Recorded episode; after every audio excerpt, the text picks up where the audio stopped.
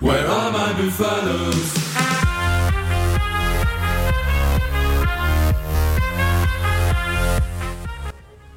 Bonjour à toutes et à tous et bienvenue dans Démol et Débat version 2023-2024. C'est la première de la saison tout simplement. Et avec moi sur le plateau pour cette première, j'accueille Simon et Nicolas. Bonjour messieurs.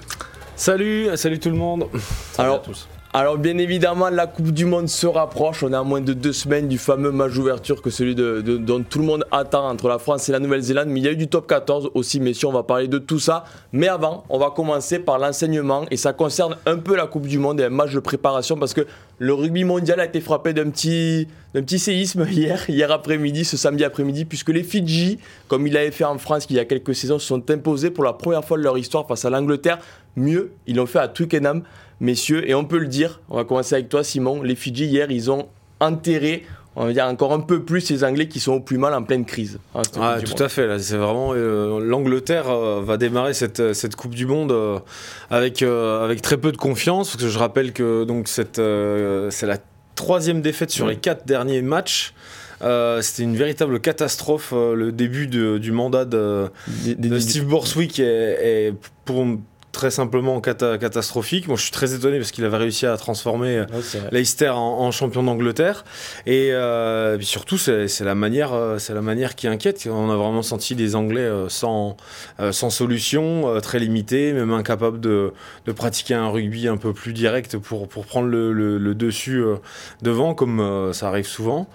Donc euh, très très très inquiétant, oui, à, deux semaines du mondial.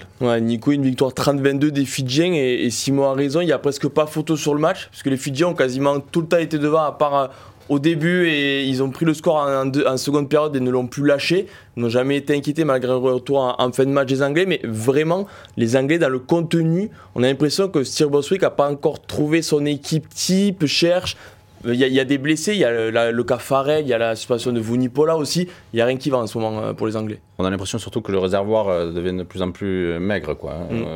Il y, a de moins en moins de joueurs susceptibles d'intégrer cette équipe. On a l'impression, et donc effectivement, les solutions sont de moins en moins nombreuses. Et les Anglais se retrouvent un peu dos au mur. Alors après, c'est que des matchs de préparation. Mhm. On se souviendra que par exemple euh, en 2007, euh, l'équipe de France était allée gagner à Twickenham avant la Coupe du Monde euh, pour un résultat. On sait quelques semaines plus tard, ils mhm. nous avaient battu en demi-finale.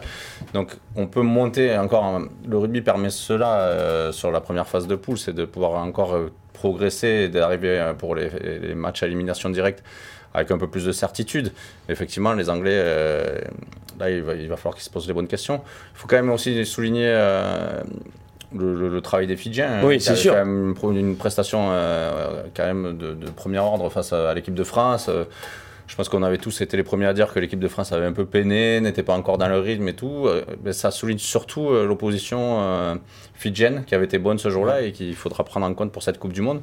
Je crois qu'ils ont fait un très bon choix en prenant un sélectionneur de, qui connaît la culture de chez eux et qui connaît la culture européenne et ça fait un bon mix. Et cette équipe fidjienne est en train de trouver sa carburation pour la Coupe du Monde. C'est peut-être là la surprise aussi. Bon, face à des Anglais euh, qui ont donné le bâton pour se faire battre. Parce que quand, quand, tu parles du, vivier anglais, euh, Simon, il y a un joueur qu'on attendait vraiment à cette Coupe du Monde, c'est Zach Mercer, que tu as vu jouer pendant deux ans à Montpellier. bien sûr. Euh, un joueur qui a roulé sur le top 14, on peut le dire quand même pendant deux ans. Il y a des Tom Willis aussi qui a été énorme avec Bordeaux. Ce sont des joueurs qui ont disparu du groupe anglais alors qu'ils étaient au début de l'aventure sans aucune raison. Alors on n'est pas dans le vestiaire anglais, bien évidemment, on ne sait pas vraiment ce qui s'est passé, mais c'est des choix qui sont surprenants. Et aujourd'hui, on a l'impression que ces joueurs ne feraient pas trop de mal dans cette équipe d'Angleterre. Et non, non, surtout que je. Voilà, euh, on, a l'impression que cette, cette équipe d'Angleterre manque cruellement de, joueurs de ballon, de joueurs perforants, de joueurs qui, qui dynamisent un peu le jeu parce que globalement, les Anglais sont, sont lents, sont prévisibles, euh, ils, sont, ils, sont, ils, attaquent tout le temps sur des défenses euh, placées. Euh, donc euh, c'est sûr, moi je ne me l'explique toujours pas. Je sais pas, euh, je, n'arrive pas à comprendre ce qui s'est passé avec avec Zach Mercer. On rappelle qu'il a fait deux saisons exceptionnelles en France. Euh, où il a montré à l'Europe entière qu'il était l'un des meilleurs numéro 8 de, de la Coupe d'Europe et même de, de, l'Europe. Et, euh, et, pour autant, il est rentré en Angleterre pour être à, nouveau sélectionné. Il a fait, un, il a fait les premières semaines hein, du camp d'entraînement. et puis il a, il a sauté. non, non, zéro, zéro temps de jeu. Et il a, il a sauté à la, à la première liste. Voilà. Alors, euh, alors qu'un joueur comme Alex Dombrand qui qui a des lacunes criantes dans, dans, le jeu, a, été sélectionné. on a l'impression qu'il avait plus de, de, crédit. Je ne me l'explique pas. Et comme le disait Nicolas, ben voilà, après, une fois que bah, on essaye de remettre euh, Billy Vunipola, puis après, bah, on met qui hein Voilà, on n'a plus de, plus de numéro 8. On a l'impression que ce réservoir du, du, euh, du, rugby anglais est un peu tari.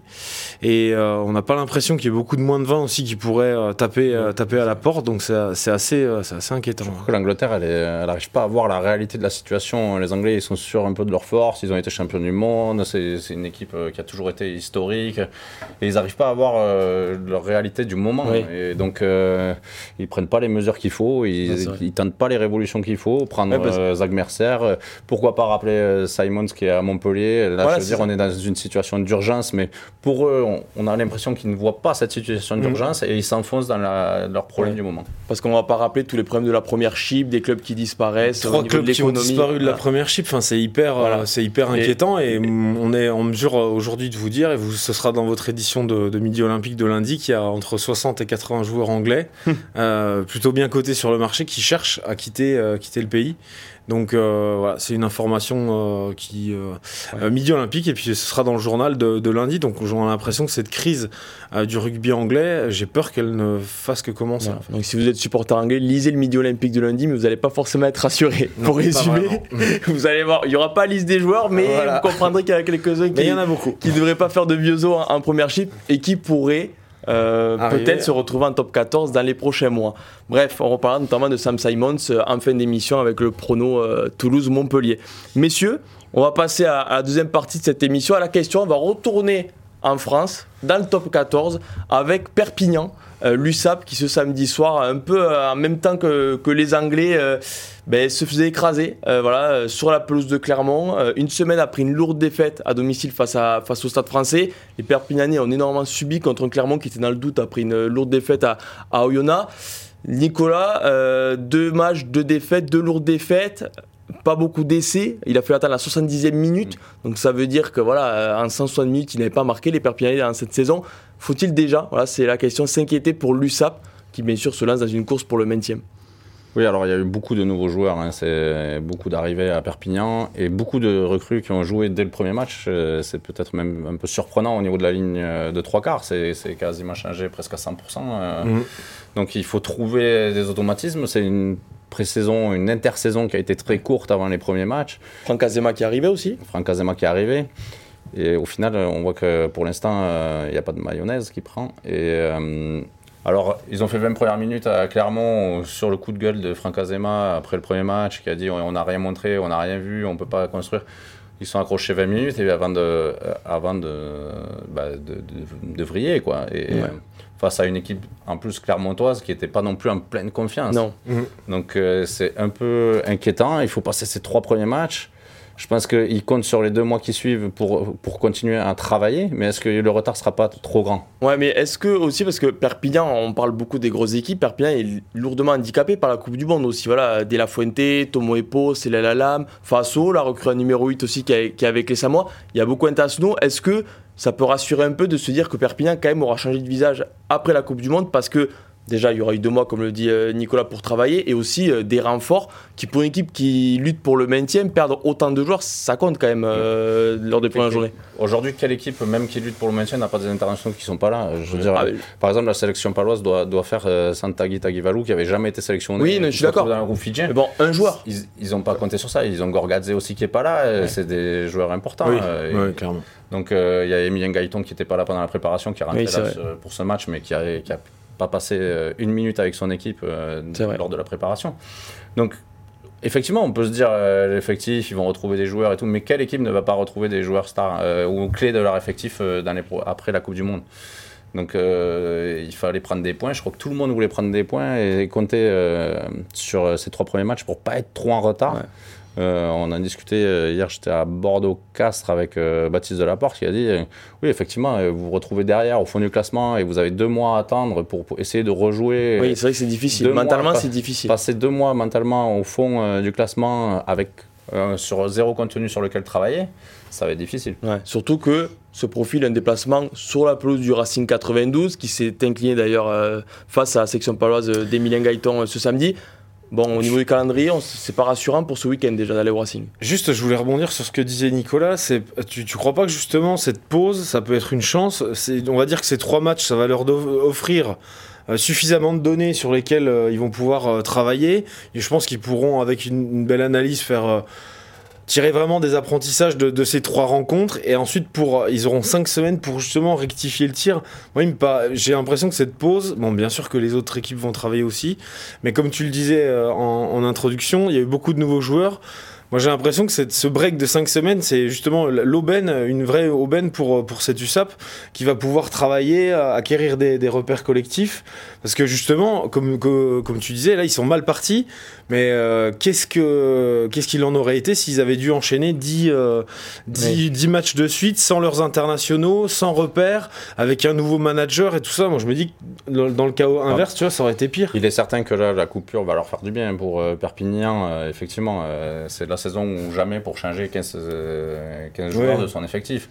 Maintenant, euh, le retard, on sait que le maintien, ça joue des fois à une Oui. victoire. Ouais. Euh, quand il y a zéro point peut-être sur les trois premières journées, alors qu'on voit que là, sauf Surtout- Toulouse, qui n'a pas encore joué, tout le monde a déjà gagné un match. Ouais. Déjà...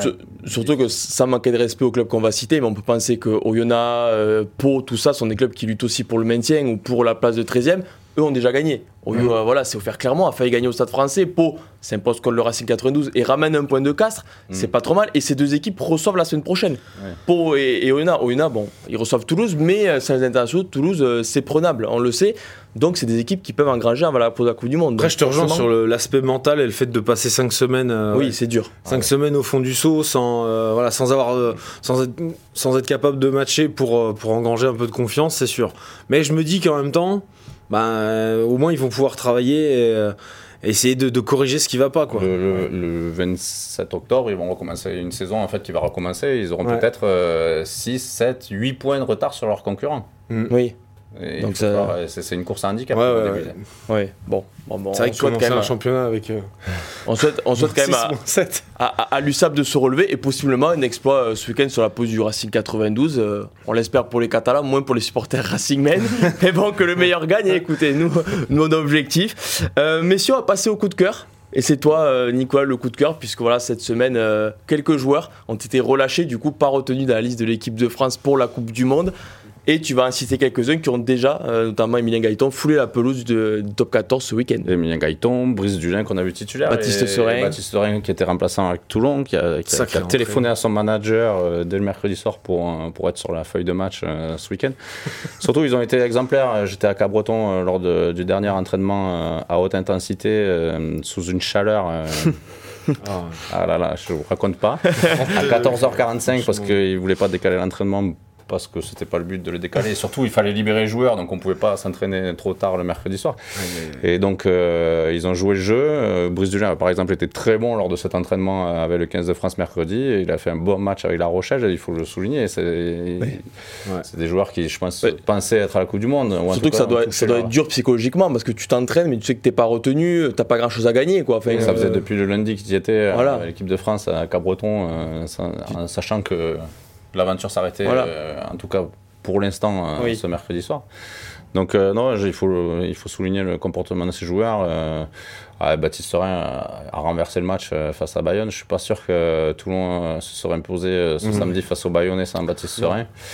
Euh, donc, euh, voilà, ce sont des champions, ce sont des grands joueurs, ce qui démontre aussi croisons les doigts que pour l'équipe de France, euh, s'il Oui. devait revenir, tout se passerait encore euh, bien. On parle souvent des blessures euh, au Mm. niveau du 15 de France, mais voilà, on a un réservoir, il l'a encore montré ce week-end. Attention quand même parce que si Baptiste Serein revient, c'est peut-être pas une bonne nouvelle au poste de mêlée. mais euh, on va espérer, on lui, on lui souhaite à Baptiste Serein de faire la Coupe du Monde, mais si on peut éviter d'avoir une blessure au poste de mêlée, euh, c'est peut-être mieux. Puis après, ces joueurs ont quand même eu une grosse prépa physique. Ils ont peut-être fait la meilleure prépa physique de leur carrière parce que vrai. Thibaut Giroud, la martelait, l'équipe de France, ils ont pas chômé. Ok, on, on les suivra du coup la semaine prochaine, et possiblement euh, sur les du top 14. Encore une fois, moins drôle. Ah bah, Euh, alors il y a une prépa physique là aussi drôle. là. pour les, pour les Prépa All Blacks, il y a une prépa physique en vue de la Coupe du Monde, mais euh, on va revenir sur le fameux Afrique du Sud de Nouvelle-Zélande qui lui aussi a marqué l'histoire, plus large défaite euh, des Néo-Zélandais. De Euh, leur histoire. voilà, euh, donc ça rigole pas. 35 à 7 sur la pelouse de Twickenham. D'ailleurs, il fallait être à Twickenham ce week-end Leur même. dernière plus large défaite contre l'Afrique du Sud, c'était en 1928. Ils avaient perdu 17-0 à Durban. Voilà. Et là, les, les Sud-Africains ont effacé Bon, en 1928, on était loin. de façon ma- magistrale On était pas là. ce triste record. On n'était pas là, non mais voilà. Et surtout un coup de gueule sur un joueur, Scott Barrett, qui a pris deux cartons jaunes en une mi-temps, du Ouais. coup carton rouge, et qui devrait, sauf énorme surprise et énorme incompréhension, du Ouais. coup, euh, être, être suspendu pour le match d'ouverture face au bleu. Voilà, coup de gueule pour condamner ce geste absolument euh, incompréhensible et je suis même, euh, je n'en reviens toujours pas. Je comprends pas qu'un joueur euh, de cette qualité, de ce, de ce calibre, en plus de cette intelligence Et de cette Et- expérience et de cette internationale. expérience internationale ait pu commettre un, un geste. Je pense que vous l'avez tous vu. Si vous si c'est pas le cas, je vous le rappelle. Euh, Il y avait un ruck, euh, un ruck néo-zélandais. Malcolm Marks avait plaqué quelques secondes plus tôt. Il était, il était sur le côté du ruck. Il ne gênait en rien la libération du ballon. Scott Barrett est arrivé vraiment plus. Allez, quelques secondes, une, allez, une ou deux secondes après la libération du ballon. Donc l'action, il n'y avait vraiment plus rien à faire sur, sur cette zone du ruck en plongeant épaule la première sur le visage de, de Malcolm Marks. Pour vous dire, à la télé, on a même vu Malcolm Marks appeler Sia Colissi pour se plaindre parce que il avait, il, avait, un- il avait très mal au visage, quoi. Puis aussi pour demander Ouais. la faute. On le souhaite à personne quand même de prendre Scott Donc Barrett. euh, euh, voilà, Scott Barrett euh, qui s'effondre euh, de, de tout, son, tout son poids sur euh, l'épaule en avant sur le, le visage de Malcolm Marks. Donc une image euh, proprement euh, incompréhensible qui a vraiment, à mon sens, enfin, vraiment illustré la détresse Oui. et le, la, la détresse dans laquelle les All Blacks ont- se Et sont et- trouvés face à l'Afrique du Et Sud. la frustration. ouais. Parce que Ah vraiment à ce moment-là, Scott Barrett, il a déjà pris un carton jaune. Ça veut dire que même un geste qui vaut un carton jaune, Ouais. on sait qu'aujourd'hui un carton jaune c'est vite arrivé. Tu prends un Mhm. rouge. T'as plus de match derrière, donc c'est le match d'ouverture. Donc si tu prends un rouge, tu sais que t'es suspendu. Ouais. C'est encore plus incompréhensible. Euh, ton équipe elle est en difficulté, t'as déjà un jaune, tu Ah, fais un geste qui mérite presque un carton Ouais, rouge direct. Parce qu'on Je est presque ne- surpris qu'il ait pas pris carton rouge direct. Scott Barrett, parce qu'il Oui, clairement. directement dans la tête, euh, Oui, voilà, c'est un peu bizarre. Mais bon, peut-être que le carton rouge était déjà là juste avec un jaune, mais c'est encore plus incompréhensible. Quoi. Le geste, tu te dis, Mm. bon, euh, qu'est-ce qui t'est passé par la tête? Donc euh, vraiment. Alors les, les, les All Blacks ont terminé à je suis 14 pénalités en plus. Je suis un peu d'accord avec toi, ça trahit peut-être un, un contexte général de pression autour de cette équipe. euh, il- Ouais. Je sais pas, parce que effectivement, quand ça va bien, euh, c'est pas le genre de geste qu'on fait. Là, ils sont sous pression. C'est peut-être euh, un enseignement à tirer pour l'équipe de France, c'est ce premier match euh, de Coupe du Monde. Il faut peut-être mettre une pression physique sur ces Blacks et essayer de les faire déjouer comme, Ouais. ils ont su- comme les Sud-Africains, bon, avec euh, leurs arguments, hein, ont su faire euh, ce Et- vendredi. Mais c'est une sacrée déconvenue parce que je rappelle quand même que les All Blacks étaient, après une année 2022 cauchemardesque, euh, les All Blacks étaient revenus à ce qu'on Oui, croyait ils- être leur meilleur niveau. Ils ont gagné le Rugby Championship. 11 victoires sans défaite. Juste un match nul en Angleterre, 25-25. euh, 10 victoires de suite. Là, c'est vraiment la, la douche froide qui arrive, puis- mais au pire des moments. C'est Est-ce pas- que le niveau du rugby championship qu'ils ont gagné était Oui, oui. bon parce Alors, que C'est on sait que les Australiens depuis deux ans c'est c'est Ouais. pas ça. On sait aussi que Rassi Erasmus il s'est préparé à les Coupes du Monde. hein. Il est arrivé euh, la dernière fois, euh, les résultats ils étaient catastrophiques de, de l'Afrique du Sud et il les a montés euh, pour être Oui. bon le jour J. Donc euh, peut-être qu'il fallait se méfier Oui. des résultats. Puis des les All la Blacks avaient gagné l'Afrique du Sud en Nouvelle-Zélande. Ouais. Euh, donc là, c'était sur terrain neutre. La Coupe du Monde, bien sûr. S'ils venaient à avoir, parce que possiblement, en quart de finale, il, y aurait, il pourrait y avoir un Afrique du Sud, Nouvelle-Zélande. Et, su- Vu que les deux poules vont se croiser. Donc possiblement, ces deux Et nations. euh, tu, parles, tu fais très bien de parler de ce match parce que les, les Néo-Zélandais l'avaient remporté 30 à 25 et les Sud-Africains euh, avaient été complètement dépassés par le tempo des, des Néo-Zélandais. C'était au Mount Smart euh, Stadium euh, à Auckland, un petit stade. De, mais alors, c'est un match qui a vraiment compté parce que les Sud-Africains en parlaient encore. Ils avaient vraiment pris euh, la, la foudre en première mi-temps. Ils n'avaient pas existé. Ouais. Et euh, Jacques Nidaber, le, le sélectionneur, avait dit que après avoir on va pas se mentir, après avoir euh, roulé sur une équipe de, au Pays de Galles qui est pareil comme l'Angleterre, c'est un véritable champ de ruines. En plus, c'était l'équipe B, Oui, il y avait beaucoup de, joueurs, B, oui. beaucoup de joueurs absents. Il leur avait collé à 50, euh, 50 points euh, au, au Principality Stadium sans forcer. Ils avaient besoin d'un match à haut tempo. Et là, en fait, ils les ont pris à la gorge. Et surtout, moi, je veux juste recoller euh, un truc. J'aurais, si j'avais un petit coup de cœur à donner, c'est maintenant le jeu pratiqué par les Springboks, qui a radicalement changé depuis euh, la, la Coupe du Monde 2019, où, tu l'as dit, euh, Nico, c'était euh, c'était Rassi Erasmus qui, euh, on se souvient tous Ouais. du, du, du reportage Chasing the Sun. Il a oublié tout ce que je vous ai dit hier soir, le plan de jeu. Vous allez les démolir, vous allez prendre le Pays de Galles, vous allez les défoncer devant. Et euh, voilà, ça n'a plus rien à voir comme équipe. Ils ont vu qu'il n'y a pas André Pollard, maintenant c'est Manny Box, c'est un joueur certes moins précis au pied, mais nettement plus, Oui, plus joueur. nettement plus joueur et, et en fait ça a changé et en plus je pense que Jacques Nidaber n'a pas vraiment la même philosophie pas tout à fait la même philosophie de jeu que Rassi Erasmus même si c'est quand même ce mec qui a composé un, un banc à 7 avant ce week-end il faut le rappeler J'ai l'impression que tu penses vraiment que Jacques Nienaber est le sélectionneur. Ça m'inquiète. ben euh, moi j'ai quand même euh, je, me, dis quand même non, au vu des évolutions c'est sûr qu'il amène. euh, Au vu des patte, mais, évolutions, je me euh, dis qu'il y a- forcément- bah oui, même c'est duo le qu'en même 2019. duo. Mais il faut se souvenir qu'en oui, 2019, oui. ils arrivent comme pompiers de service. hein, Oui, oui. euh, Ah oui, non, ils, ah mais ils sont Donc, rappelés euh, du Munster ah, ils- ils arrivent un an avant, un an et demi avant la Coupe du Monde, ils prennent 55-0 contre la Nouvelle-Zélande, les ils, ont une- ils ont 5 ans d'expérience derrière eux. Je pense sûr. l'évolution est, logique. le 7-1 sur le banc je pense c'est l'idée de Rassi ça. Ouais, je pense. On C'est lui demandera. On lui demandera. Je pense que c'est de. Et pour clôturer, c'est important de rappeler que l'Afrique du Sud n'avait pas forcément mis toutes ses armes. Voilà, Chessine Colby, Damien de Allende. bah oui mais alors, les- Même les- s'il y a un gros vivier plus gros qu'en Angleterre, Moi, comme j'ai on l'a dit. l'impression que Esther Huizen est meilleur que De Allende et que Cheslin Colby. euh, Oui. Attention à Kirkley Oui. RNC. Hein. Oui, J'ai un peu l'impression que ça va tourner, oui, effectivement. Parce Je que, suis euh, pas et sûr puis même que- Damien Villemc à la place de Willy Leroux. oui, non. Bon, je- on sait que les sélectionneurs sont en général conservateurs, que ce sera Willy Leroux le titulaire. Oui. Mais attention, Damien Villemc. Hein. Puis on est d'accord que. Willy Leroux et Damien Willem C, c'est l'opposition entre le jeu pratiqué en 2019 Bah oui, et le exactement. jeu pratiqué en 2023, comme tu disais. Donc, Mais bon, on verra la Coupe du Monde. En tout cas, euh, en tant que Français, vaudrait mieux les éviter en quart de finale. On n'a pas Voilà, parce que de- au pire des cas, tu gagnes, mais t'as 10 joueurs pour jouer en demi-finale. Voilà. Parce que t'as as tué. Ouais, parce que t'as 13 blessés. Donc, Donc, très euh, blessé. Marseille, hein, après, on a été un peu. euh, Il y avait plus de Dupont pour jouer euh, Voilà. le match après, qui carton Je- rouge. On puis, avait, euh, Thibaut Flamand, Thibaut- et- Cyril Bay. Et voilà. Et, Bon, non, mais c'est déjà assez. Enfin, je pense que Thibaut Flamand, Cyril 28, Bay, juste ça. Jonathan Nancy Ah. qui avait pris un coup de tête énorme, qui jouait quand même la semaine suivante. On ne sait pas comment il a fait, mais sinon.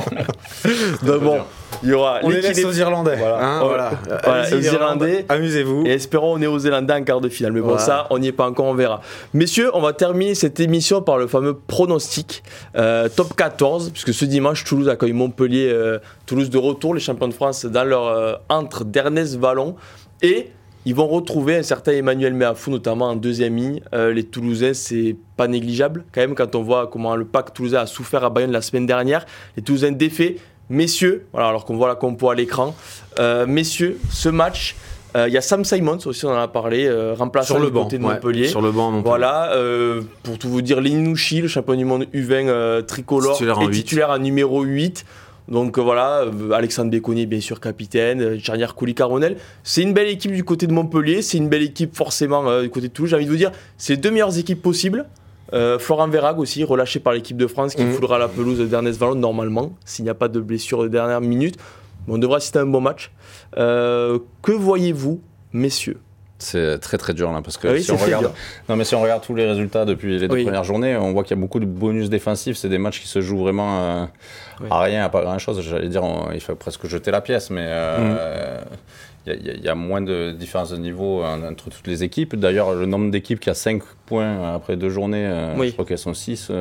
Oui, une victoire étriquée et un bonus défensif. Ouais, voilà. Voilà. Pour résumer, il y en a beaucoup qui sont à ça. Voilà. Oui, donc euh, bah, si on continue sur euh, cette lancée, euh, on va avoir une victoire de Toulouse et un bonus défensif pour Montpellier. Voilà. Là, au moins, tu te, tu te mouilles pas là. Voilà. Là, t'es tranquille. Mais je reste sur ce qui se fait depuis euh, deux journées. Attention, parce que si Toulouse veut être ça ce serait ça euh, euh, une des deux équipes qui n'aurait rien gagné lors des deux premières journées. Toutes les équipes ont gagné à part l'USAP pour l'instant. Toulouse n'a joué qu'un match, donc Toulouse, Toulouse, peut euh, s'imposer. Effectivement, euh, c'est quand même renforcé depuis la première journée à quelques Oui, retours oui. importants. euh, Mais à fou, il peut tout changer pour vous dans le pack. Euh, oui, euh, il va amener plus de puissance. Euh, on a vu que les Bayonnais avaient insisté là-dessus euh, la semaine dernière. Je pense qu'avec Meafou, ça aurait été plus compliqué à Bayonne déjà, Oui. pour les Bayonnais en tout cas. Et non, c'est des retours importants quand même du, du côté de Toulouse. Effectivement, l'équipe de, de Montpellier me paraît plus proche que celle qu'on aurait pu avoir dans un top 14 normal. Oui. En tout cas, derrière, oui. Oui, voilà. Derrière, Mais- c'est stable. Du 9 au 15, ça, non, ça bougera pas. Oui. Mais, euh, Toulouse, Mais devant- euh, pour la première à la maison, euh, je- Oui, moi c'est ça qui me, c'est ça qui me fait penser que, que Toulouse va, va se réveiller très fort. Euh, voilà, cette semaine, euh, le président euh, Didier Lacroix a donné sa conférence de presse de, de, de rentrée et tout ça. On, a, on sent là, toute la passion qu'il a. Moi, je, pour, pour ce club, je pense que c'est pas lié, mais le, le, Oui. le retour de, de Meafou et tout ça, la première à domicile, euh, il va falloir que, les, que ça soit une fête. Quoi. Je pense que les Toulousains seront vraiment remontés. Il y a Et le retour autant- de aussi qui avait pris une Oui, qui est important. qui avait pris une autre dimension lors des doublons l'année qui est dernière. important. Et C'est important, autant, autant, comme je vous dis, la ligne de trois quarts de Montpellier bougera pas parce qu'en gros, c'est la ligne. Oui. c'est la ligne. Cobus Reynac. Voilà, il manque euh, que Cobus Reynac. Mais euh, devant, ça me paraît un peu plus. euh, Enfin, surtout le 5 de devant. Voilà. Avec Darcy Ray, une recrue, on la connaît pas. Vano Karkadze, l'international géorgien. La semaine dernière, attention, Enzo, Enzo Forletta a eu beaucoup de, de, de, de problèmes en mêlée fermée. Voilà, Darcy Ray. qui est encore un peu jeune. du Guid, ouais, qui est encore un peu jeune, voilà, face à Meafou, je pense que. Enfin, normalement, on y- le, Toulouse va faire la différence au niveau de son Bon. 5 de devant. Bah, victoire pour Toulouse, du coup, et possible bonus défensif euh, pour Montpellier. Je pense que ça ira à tout le monde presque. Euh, Ah 4 oui. points et 1 point pour Montpellier. Je pense que Montpellier. Bon, on ne sait pas le contexte de la rencontre, peut-être la fera 7 physionomie. équipes à 5 points au bout de Voilà, pour- On va se diriger vers. 14 équilibré. Toulouse à 0 point. Pour l'instant, Toulouse à Toulouse 0 point. Donc possible bonus offensif aussi. Merci messieurs. C'est bon de clôturer cette émission. On a été bavard, on a fait un peu plus long que la saison euh, dernière, mais bon c'était le premier donc on avait envie de parler. Il y avait beaucoup de sujets aussi. Merci. Et on va aller euh, clôturer voilà, le, le journal Midi Olympique pour lire et notamment euh, les joueurs anglais qui cherchent des clubs. Donc si jamais euh, votre club amateur cherche, cherche des joueurs, envoyez, proposez. Envoyez-nous les, les propositions. Vous allez peut-être recevoir des passer. CV et, vous verrez. Mettez-vous d'accord financièrement et puis peut-être possible. Allez, merci à tous de nous avoir suivis. On se retrouve sur Rugby Rama et Midi Olympique. Ciao, ciao.